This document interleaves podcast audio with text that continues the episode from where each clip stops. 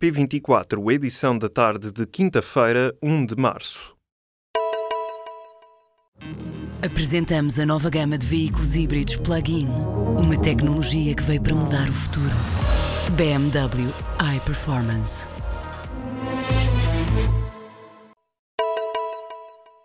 O presidente da Rússia aproveitou o discurso do Estado da Nação para anunciar uma arma nuclear invencível. Vladimir Putin garantiu que qualquer ataque contra a Rússia e os aliados terá resposta imediata. Sobre a nova arma, o líder russo disse tratar-se de um novo tipo de míssil cruzeiro de baixo voo, difícil de encontrar com carga nuclear com alcance praticamente ilimitado.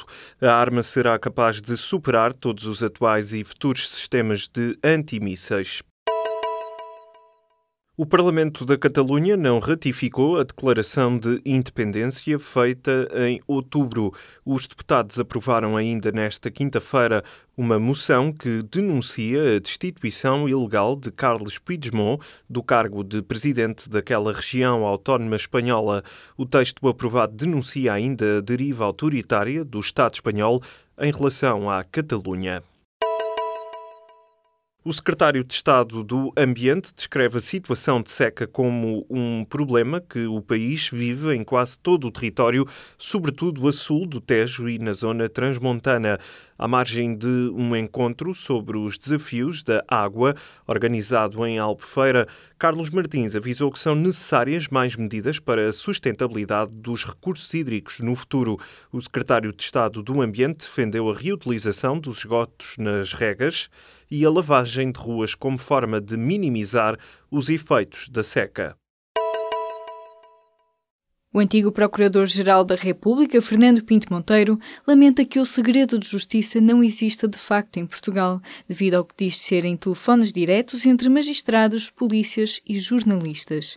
Em entrevista ao público e à Rádio Renascença, Pinto Monteiro comenta que Rui Rio preocupava-se com a relação entre os média e o Ministério Público e diz que o novo líder do PSD telefonava-lhe a protestar contra as fugas de informação.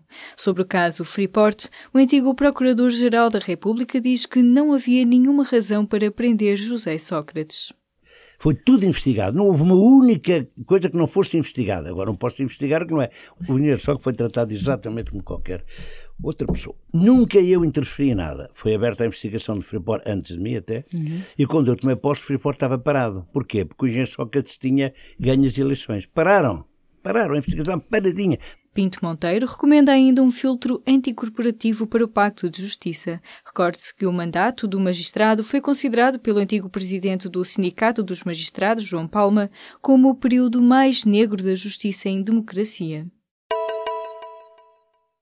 Fernando Negrão pediu desculpa aos deputados da bancada social-democrata. Em causa estão as declarações que o novo líder da bancada parlamentar fez sobre a falta de ética dos deputados depois das eleições para a liderança da bancada do PSD. Após a reunião desta manhã no Parlamento, Negrão confirmou aos jornalistas o pedido de desculpas, mas deu os problemas como resolvidos. A partir de 25 de maio, em Portugal, os sites só vão poder tratar os dados de menores de 13 anos se tiverem o aval dos pais ou representantes legais. O limite consta de uma proposta de lei do governo e vem enquadrar algumas das medidas do Regulamento de Proteção de Dados Europeu na lei nacional.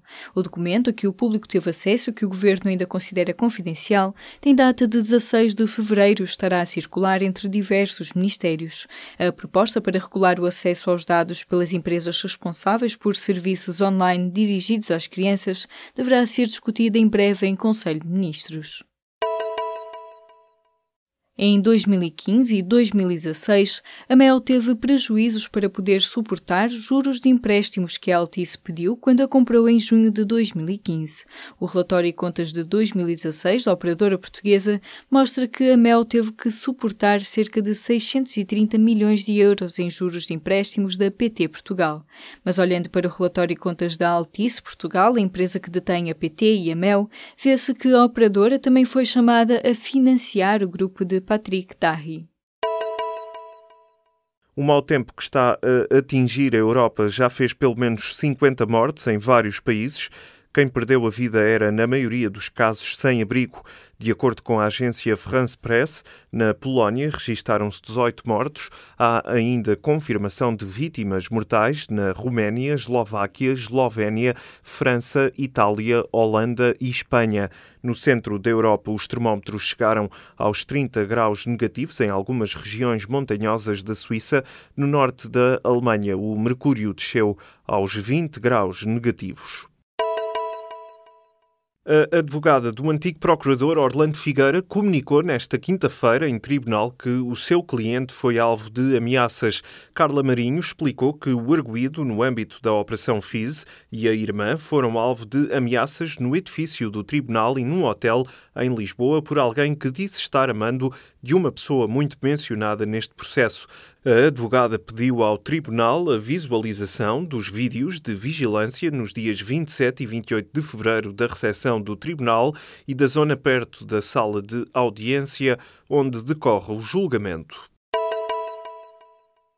As primeiras estrelas do universo acenderam-se antes do que se pensava. Depois do Big Bang, a explosão que deu origem a tudo o que existe, houve um tempo em que ainda não havia nem estrelas, nem galáxias, nem planetas, a era das trevas. Mas observações de uma equipa norte-americana sugerem que as primeiríssimas estrelas nasceram quando o universo tinha apenas 180 milhões de anos. Antes, supunha-se que as trevas tinham terminado só 550 milhões de anos depois do Big Bang. Esta nova versão científica sobre o momento em que o universo deixou de estar às escuras vem relatada nesta quinta-feira na revista Nature.